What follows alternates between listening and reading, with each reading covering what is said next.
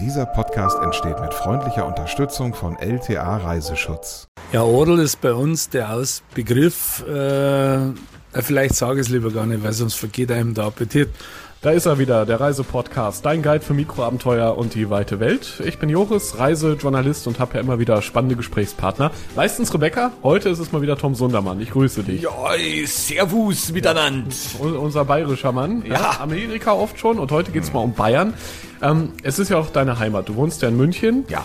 Und jetzt geht's heute auf Chiemsee-Tour.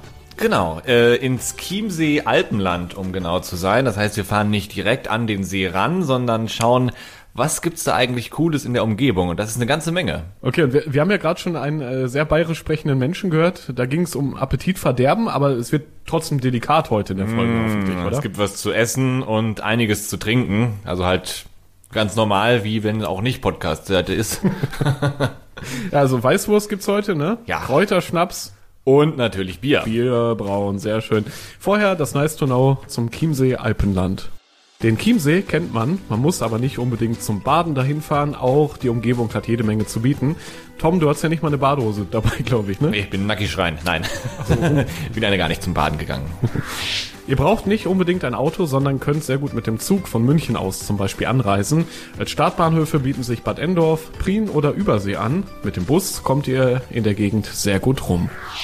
Wenn ihr mehr von der Gegend sehen wollt und zeitlich flexibel seid, nehmt doch am besten einfach einen Leihwagen. Wer außerdem noch in die Berge will, für den gibt's ein Spezialticket, mit dem die Seilbahnen ermäßigt sind und einmal Eintritt in die Chiemgau-Thermen kostenlos ist. Also, jetzt im tiefsten Winter träumen wir also mal von einem doch sommerlichen Tag, nehme ich an. Ja. Oder äh, du warst im Sommer, glaube ich, da. Als ne? ich da war, war es jedenfalls noch schön warm. Ja, es war herrlich. Mhm. Beschreib doch mal, wie, wie sieht's da eigentlich aus in dieser Gegend rund um den Chiemsee? Das ist sehr bayerisch. Ja, der Chiemsee, die Region ist im Prinzip das Postkarten-Bayern. Also so, wie man das im Rest von Deutschland kennt oder sich vorstellt. Da ist eben die Bergkulisse, die Alpen sind ja da, darum heißt es ja Alpenland. Ab und zu mal eine schöne Kirche mit äh, Zwiebelturm, Wälder, sehr viel Grün, äh, sehr viel Seen. Es ist einfach eine sehr naturnahe Gegend. Und da kommt man auch so richtig so, ja, man, man geht so ein bisschen auf in der Natur, das ist schön. Und dann gibt's da neben der Landschaft auch diese typische Sprache, die wir gerade schon gehört haben. Wir werden auch weitere Töne heute natürlich äh, einspielen. Muss man manchmal zweimal hinhören, ja, das ist nicht so einfach. Wir helfen sonst mit einer Übersetzung. Du bist ja Münchner mittlerweile und verstehst die Menschen hier auch. Äh, ja, leidlich. Also ich verstehe längst nicht jeden und längst nicht immer. Also bei schweren Dialektsprechern habe ich noch so äh, meine Probleme. Aber es wird mit der Zeit, ja. Was war es gerade? Odel? Odel Das war der Odel. Odel. Ja, aber da kommen wir gleich noch zu, was Okay, das bedeutet. Okay. Ja, ja, ja, Genau, das Essen ja, ganz wichtiges Thema, aber auch der Schnaps. Damit Ja, fangen wir an. Genau, wir fangen nämlich an in Amerang, eine Gemeinde mit gut 3500 Einwohnern, also ein richtig schönes bayerisches Dörfchen. Und da habe ich Sepp Stein getroffen, der sich als Likörmacher betätigt. Und nicht Brenner. Genau, also es gibt ja Brennern, Schnaps, Brennen, Destillieren aus verschiedenen Ausgangsstoffen, zum Beispiel Obst. Dann gibt's aber noch die Likörproduktion, dafür nimmt man Rohalkohol her und äh, aromatisiert den mit verschiedenen Kräutern oder Früchten. In diesem Fall sind es halt Kräuter. Ah, okay, also das letzte Stück der Wertschöpfungskette hat er dann an sich gerissen. Ja, so könnte man sagen. Ja, aber schön, Likör machen stelle ich mir spannend vor. Ja, aber als ich ihn dann getroffen habe in äh, seinem Feinkostladen, den er mit seiner Frau zusammen betre- äh, betreibt, wollte er erstmal gar nicht über sein gutes Tröpfchen sprechen, das er da macht, sondern lieber ja über die schöne Umgebung. Ich lebe in einer kleinen Amaranger Welt, die, äh, wo die Menschen zusammenhalten und wo es richtig schön ist. Wir sind so hier im Voralpenland, also wunderschöne hügelige Landschaft zum Radlfahren, super geeignet zum Wandern und kulturell echt was geboten. Und ja auch zum Trinken. Ja, der Odel ist ein Likör, Kräuterlikör, selbstgemacht. Der Ursprung ist aus dem Mittelalter, die Zusammensetzung auch. Und das Wichtigste am Odel ist, die Kräuter, die drin sind, das sind 21 Stück. Und ich sage dann immer, Odel hilft gegen alles, auch gegen nichts. Ja, da sind wir schon beim ersten äh, Dialektthema. Hief giga ois oder na, ich versuch's lieber gar nicht erst auf Bayerisch. Der Also auf, Anfang klang Hoch, realistisch. Aber, was heißt das? also auf Hochdeutsch heißt es Hilf gegen alles oder gegen nichts. Das heißt, äh, kann man trinken, wann man will. Und vielleicht hilft sogar gegen irgendwas, falls So. man was hat. Und du hast es wahrscheinlich auch getrunken. Natürlich. Und Ja, hat's klar. geholfen? Ja, also ich hatte nichts, aber mir ging's danach besser. Das glaube ich wohl. Ach, schön auch. Ich, ich mag das ja mal, wie die Menschen hier, gerade in Bayern oder auch in anderen Teilen von Deutschland, wo es besonders schön ist, aber gerade hier in Bayern, wie die Menschen dort über die Umgebung, die Natur reden. Wie verliebt er nach wie vor in die Landschaft hier offenbar ist und wahrscheinlich auch selbst viel mit dem Fahrrad unterwegs. Ja, er ist auf jeden Fall viel unterwegs. Er kennt natürlich auch die Leute da im Ort, weil das ist halt seine Hut da. Also da ist er verwurzelt und man merkt das ja auch schon, wenn man ihn hört, so ein richtig urwüchsiger Typ, mhm. jemand, der für diese Region auch steht und dafür auch einsteht. Und äh, die Odelgrube, so ist äh, so der Name seines Betriebes. Ja. Ähm, und da warst du also dann vor Ort und es gibt auch ein Trinkritual. Also beim Odel, wenn man trinkt, sollte man ihn so trinken, dass man beim ersten Schluck ungefähr die Hälfte von so einem Stammball nimmt, das bei Zimmertemperatur und das vier bis fünf Sekunden im Mund lassen. Und da überlegen, was man schmeckt. Beispielsweise Kardamom und Nelke kennt man und Zimt kennt man jetzt vom Backen her, Fenchel vom Brotmachen her und die Kräuter, die drin sind, sind ja fast alle aus der Küche. Also erster Schluck, ungefähr die Hälfte und dann lassen wir das einmal im Mund und dann macht man weiter. Ich denke jetzt erstmal so ein bisschen an Hustensaft, ehrlich gesagt. Ja, es sind natürlich Kräuter dabei, die auch für das gut sind. Das ist jetzt beispielsweise Wermut in erster Linie. Ja. Und jetzt ist er unten angekommen und du merkst also, dass es jetzt richtig warm geworden ist. Zuerst ist es ein bisschen scharf und brennt ein bisschen, ja. dann wird's warm. Ja, da wird gerade richtig aufgeräumt, stimmt. Da wird aufgeräumt und jetzt trinken wir den zweiten Schluck genauso. Mhm. Übrigens auch hier nochmal kleine Übersetzungshilfe. Stamperl heißt natürlich Schnapsgläschen. Natürlich. Ja. Man hätte auch einfach Schnapsglas sagen können, aber gut, ist eine eigene Sprache. Ja, natürlich. ja. Jedenfalls, es war einfach lecker. Ich habe den Odel, äh, glaube ich, habe noch ein zweites Glas mit ihm dann getrunken. Man merkt ihn natürlich, wie der durchzieht durch die Speiseröhre in den Magen. Aber also es ist auch so ein ganz eigener Nachgeschmack mhm. nochmal im Mund. Und da kommen dann diese Kräuter, die wirken dann so mit den nächsten Sekunden, Minuten und kommt das nochmal durch und entfaltet sich, wie bei einem guten Wein im Prinzip. Ähm, so, und vielleicht an dieser Stelle Odel nochmal kurz erklärt, so äh, der Begriff.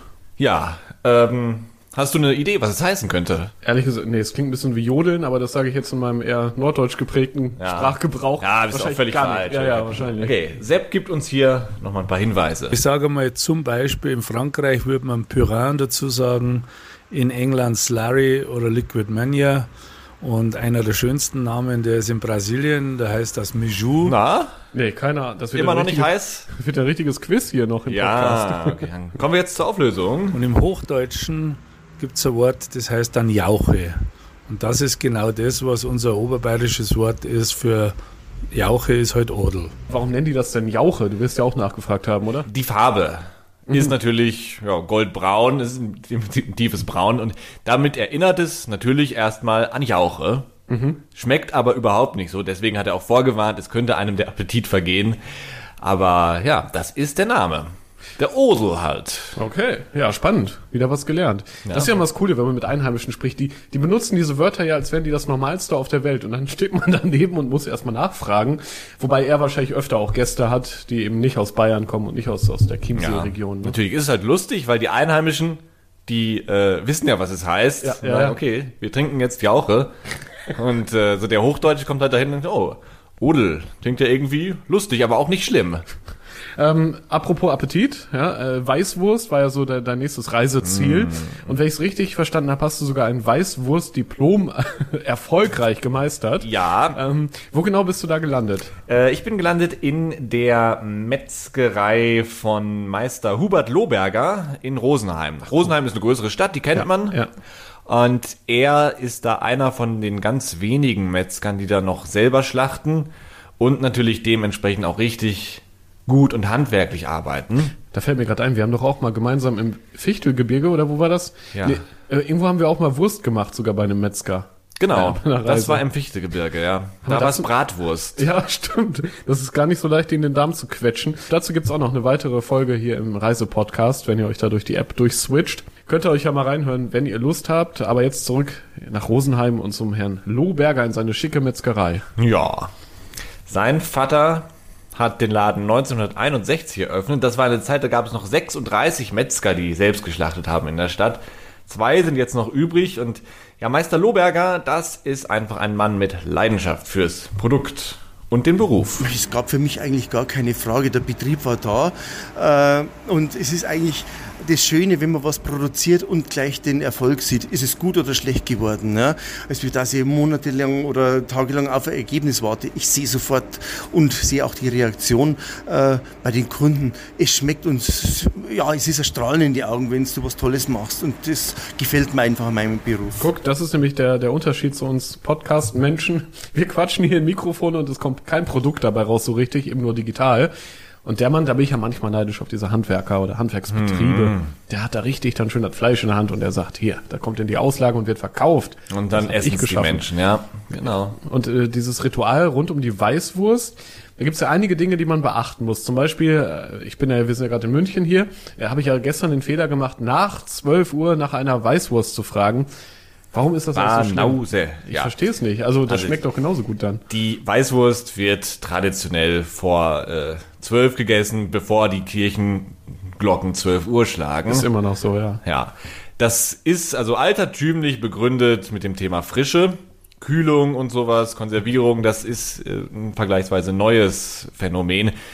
Damals war es eben so, irgendwann, wenn es dann wärmer wurde über den Tag, dann wurde halt auch die Wurst schlecht. Also hat man gesagt, du isst bitte die Wurst vor zwölf, danach ist sie einfach nicht mehr gut. Das ist natürlich nur einer von vielen Erklärungsansätzen, weil sie wird natürlich nicht Punkt 12 Uhr schlecht. Beispielsweise gab es dann eben auch die Gasthäuser, wo dann vor zwölf vielleicht mal die Handwerker ihre Vesper gemacht haben, da günstig was gegessen haben, aber dann ab zwölf kamen dann zahlungskräftigere Kunden zum Mittagessen. Dann wollte man die Handwerker natürlich lieber raus haben, um Platz zu schaffen für die äh, zahlungsfreudigere Klientel.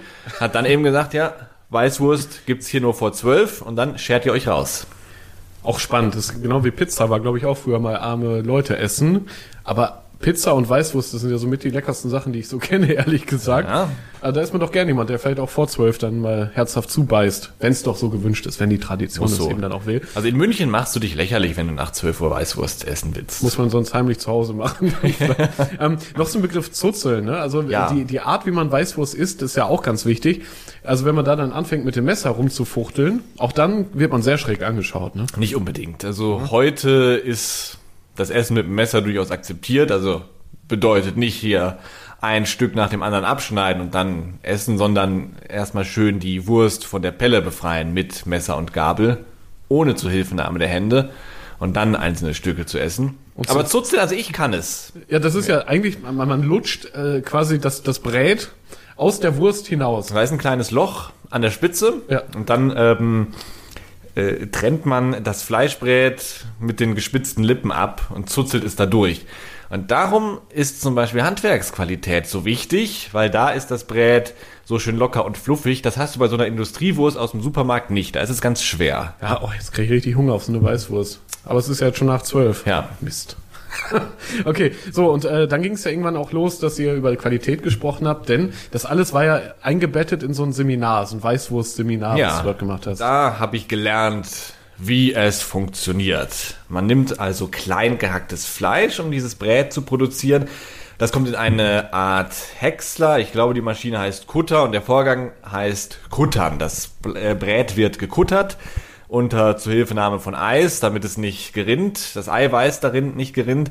Dazu kommen dann jede Menge Gewürze, übrigens also ganz viele verschiedene, so ein richtiger kleiner Gewürzgarten, fast wie, wie beim Odel. Das so ist, ja eine Mischung. das ist ja auch das Leckere an der Weißwurst, die Gewürze da drin, Ja. dass man so die Kräuter Und dieses leicht zitronige zum Beispiel. ja.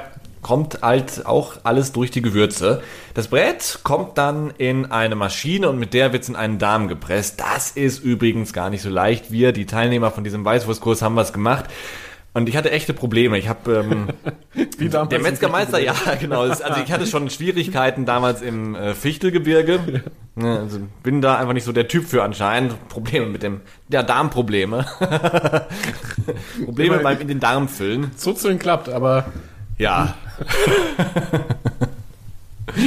okay. Ja, Nee, es war halt so, dass ich äh, diesen Darm gefüllt habe und und zwar wahnsinnig dicht. Also man hält das halt an einer an einem Ende zu und dann kommt das rein. Ich habe das so dicht gefüllt, das war also überhaupt nicht mehr richtig fluffig. Das war so eine richtig feste Wurst. aber der Darm ist nicht geplatzt. Der Darm ist nicht geplatzt, nee, ist gerade noch heile geblieben.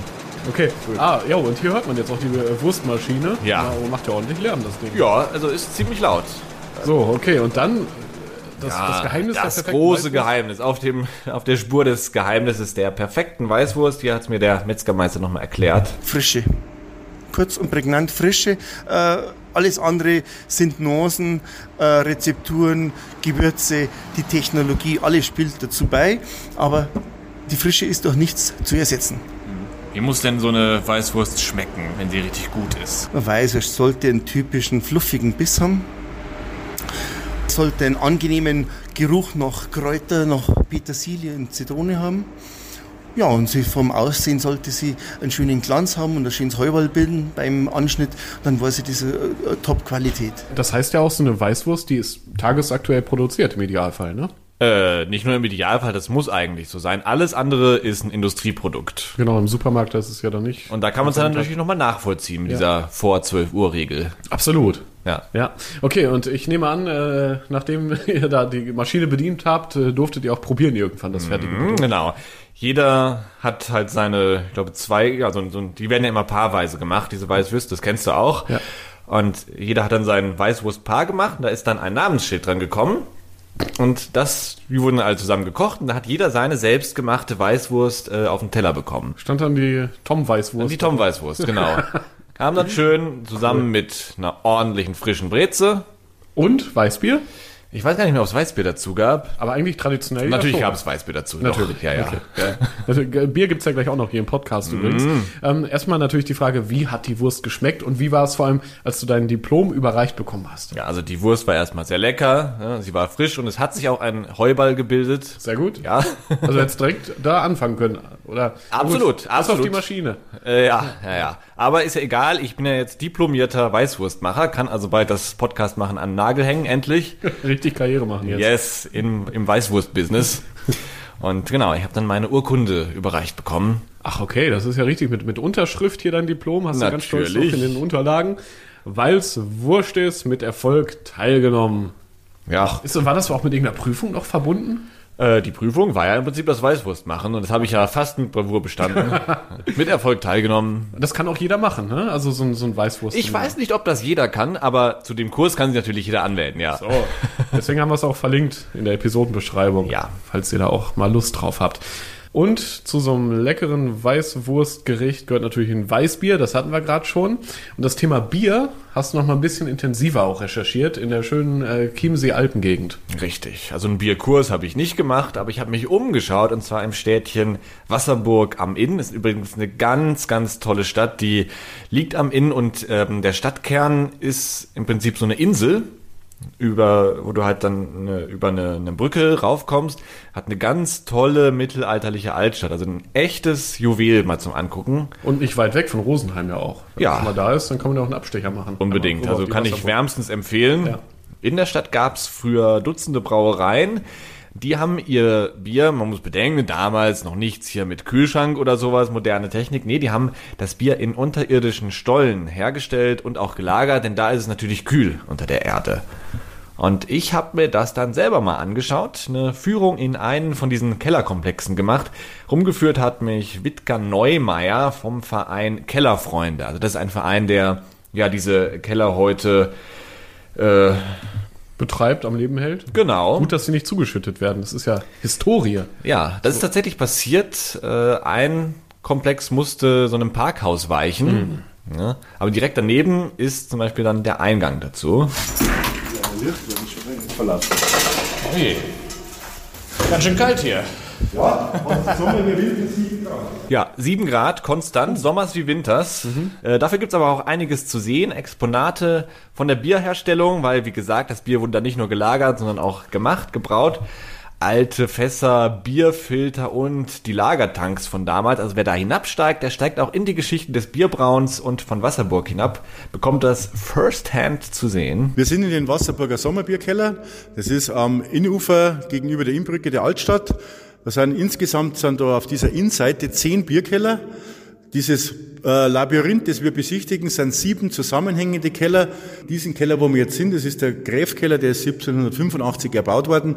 Das ist unser schönster Keller, auch hinten der naturbelassene Kellerraum. Der letzte, der hier herin Bier gebraut hat, war die Fletzinger Bräu aus Wasserburg, das war 1994. Ja, 1994, das ist also durchaus, äh, hat sich lange gehalten. Hm, allerdings. Ist auf jeden Fall tolles Programm für Leute, die sich sehr für Geschichte interessieren. Ich bin ja jemand, der interessiert sich generell so für alles, was mit Bier zu tun hat. Hast du jetzt auch probiert oder gab es da dann nicht? Äh, da gab's dann, äh, also ich habe jetzt keins probiert, aber man kann, wenn man da hinkommt, glaube ich, gegen so einen kleinen Unkostenbeitrag da eins von den äh, Kellerbieren probieren. Also natürlich nicht dort hergestellt, nicht mehr, aber so nach der Art. Man kann dann sich da nochmal reinfühlen. Weil 7 Grad ist ja auch die perfekte Trinktemperatur. Ja, das passt dann schon wieder. Und ich glaube, gerade im Sommer, wenn man so ein bisschen ja, Abkühlung braucht, das Ja. ist ja heißer mittlerweile, fast unangenehm warm im Sommer, finde ich.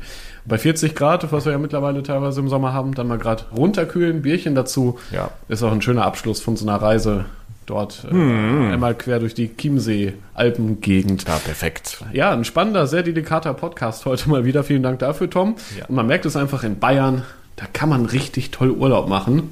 Und äh, ja, du bist hier heimisch und viele werden jetzt denken, da in die Gegend sollten wir mal. Hm. Tom besuchen da unten in Bayern. Ja. Ja, am Ende noch die Top 3, auch da heute natürlich deine persönlichen Favoriten. Wir empfehlen hier mal Dinge, die, die wir absolut selbst auch ausprobiert haben. Einer von uns zumindest, in diesem Fall du. Und äh, auf Platz 3 ist bei dir, glaube ich, die Bierführung durch Wasserburg. Richtig. Das ist jetzt nicht die Kellerführung, sondern eine ähm, durch die früheren Stationen des Bierbrauns in der äh, Kerninnenstadt, da wo früher die Brauereien waren und sowas. Ich war mit der Biersommelier Barbara Teichmann unterwegs, also wirklich eine Frau, die professionell Bier verkostet und auch empfiehlt, so wie man das vom Sommelier für Wein kennt. Und da habe ich dann anschließend auch selber eine Bierverkostung gemacht. Gab es Pilz, Helles, Export und so weiter. Äh, ganz toll, um mal so ein bisschen die eigene Zunge zu schulen. Also für Besucher, die gern trinken, absolutes Muss. Und damit sind wir schon bei Platz 2 und da geht's weiter ums Thema Bier. Ja, wer noch tiefer in das Thema einsteigen will, der kann den Bierlehrpfad am Samerberg absolvieren. Das ist ein Wanderweg ungefähr 45 Minuten Autofahrt von Wasserburg entfernt. Man kann da rumgehen, es gibt Erklärtafeln rund um das Thema Bier und natürlich die schöne Landschaft, die man dann sieht. Übrigens, äh, der Bierlehrpfad, auch ähm, ja, diese Bierführung ähm, und Platz 1, der jetzt gleich kommt, haben wir alles verlinkt in der Episodenbeschreibung von diesem Podcast. Also für alle da draußen, die jetzt Lust haben, die wir inspiriert haben, klickt da gerne mal rein und dann einen Link entfernt seid ihr eigentlich schon am Ziel. So, Platz 1, jetzt bin ich ja sehr gespannt. Das Automobilmuseum Mobile Zeiten in Ammerang, das ist der Ort, wo Sepp äh, Stein mit, dem, mit der Odelgrube ansässig ist. Ich habe das übrigens auch mit ihm besucht, dieses Museum. Ist eine Ausstellung mit ganz vielen Autos, vom ersten Benz-Fahrzeug bis zur neuesten Fahrzeugdesign-Studie.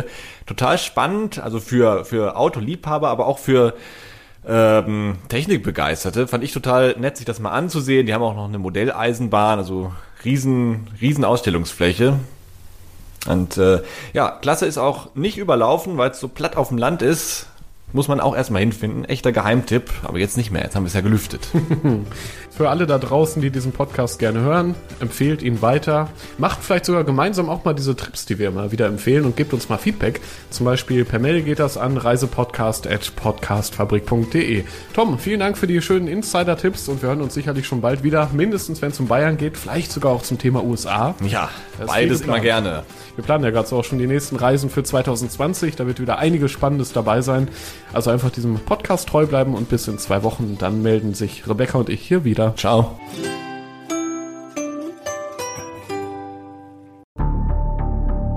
Wie lange kann ein Mörder sein dunkles Geheimnis bewahren? Wann bekommen die Angehörigen Gewissheit und die Opfer Gerechtigkeit? Jedes Jahr werden bei der Polizei rund 100.000 Menschen als vermisst gemeldet. Drei Prozent davon, also 3.000 Menschen, bleiben länger als ein Jahr verschwunden. Einige werden nie wieder gesehen. Seit gut drei Jahren arbeitet die Polizei in NRW mit sogenannten Cold Case Units. Das sind Abteilungen, die wirklich nur damit beschäftigt sind, Mordfälle zu bearbeiten, die teilweise seit Jahrzehnten ungeklärt sind.